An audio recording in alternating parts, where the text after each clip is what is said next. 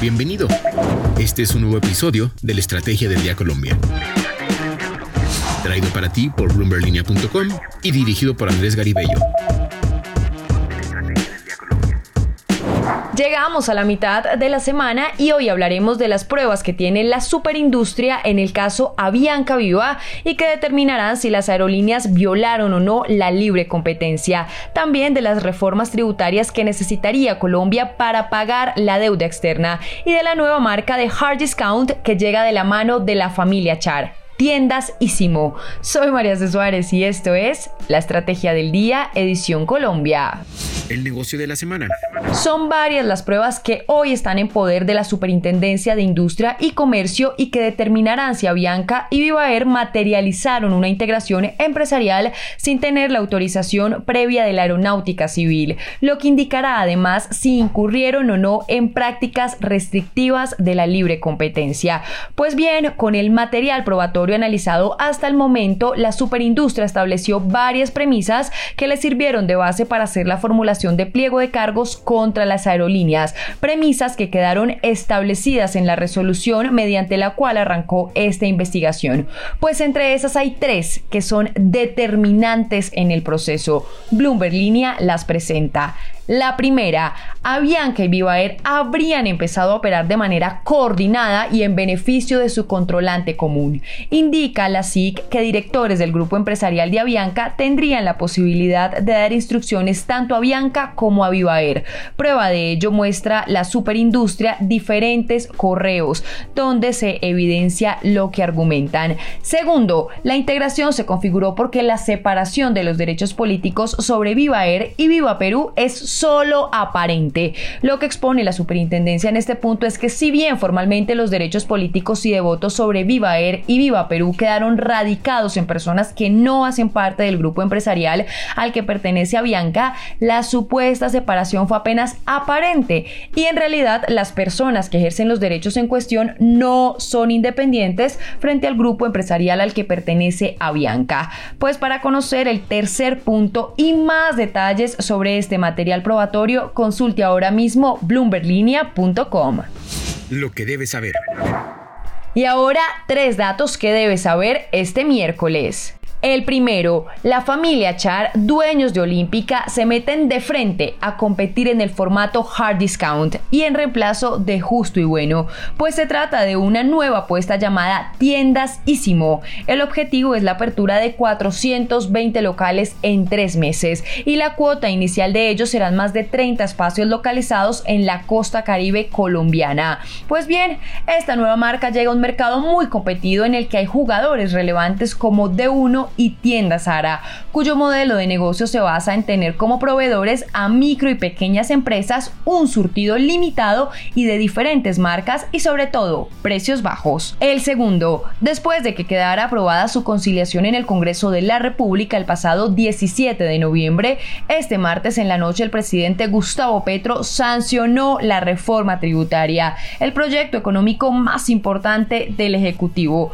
acto con el que se promulga ya como ley de la República que empezará a cumplirse a partir del próximo año. El presidente manifestó que una de las promesas de esta reforma tributaria es disminuir la desigualdad social. Escuchemos lo que dijo el mandatario. Financiar la economía popular puede ser la mejor medida anticíclica para el próximo año.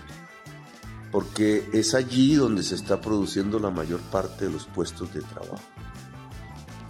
Al final, más que el PIB, la variable fundamental es los puestos de trabajo.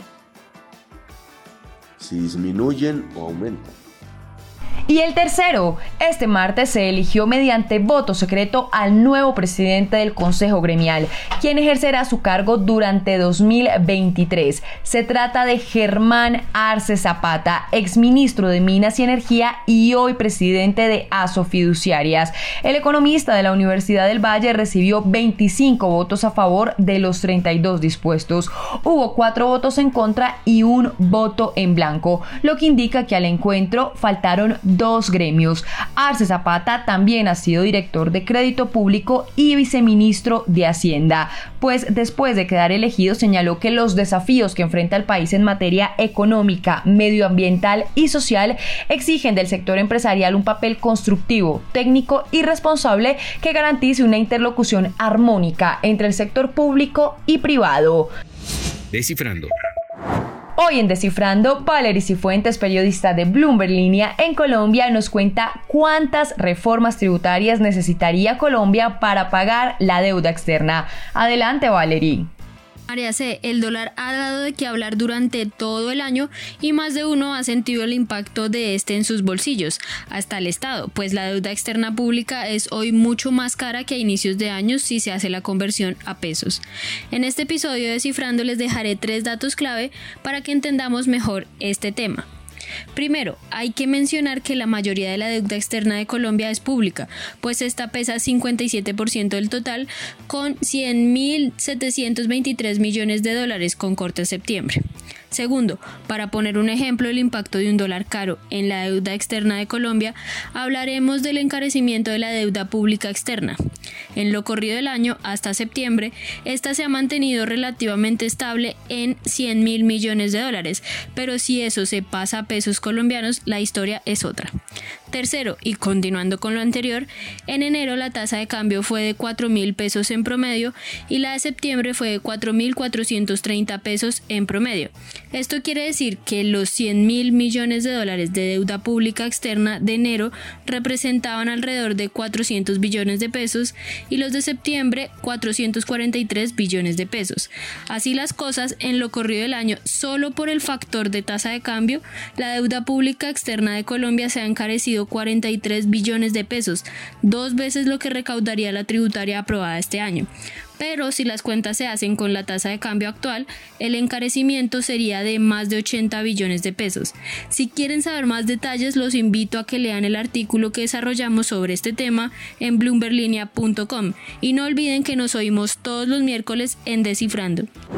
Recuerden seguir este podcast y activar la campana para recibir las notificaciones de cada episodio y así estar al tanto de lo que pasa con la economía y los negocios. Los invito también a que visiten bloomberlinia.com y a seguirnos en todas nuestras redes sociales. Regístrense en nuestra newsletter diaria Línea de Cambio para conocer el cierre de los mercados de divisas. Y no olviden que acá está la información independiente que une a América Latina. Nos escuchamos mañana.